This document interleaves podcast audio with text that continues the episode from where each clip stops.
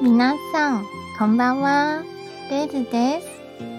台湾に常識語という本があります。そこにはとても良い言葉がたくさんあります。なので、少しずつ紹介したいと思います。今日ご紹介するのはこちらです。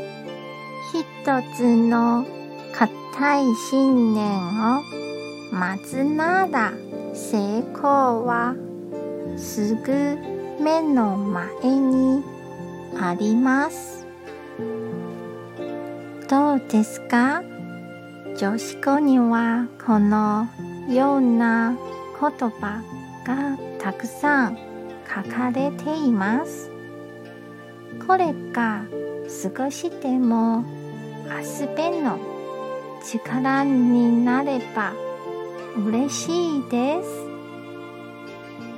今日も一日お疲れ様でした。ゆっくりお休みくださいね。じゃあ、またね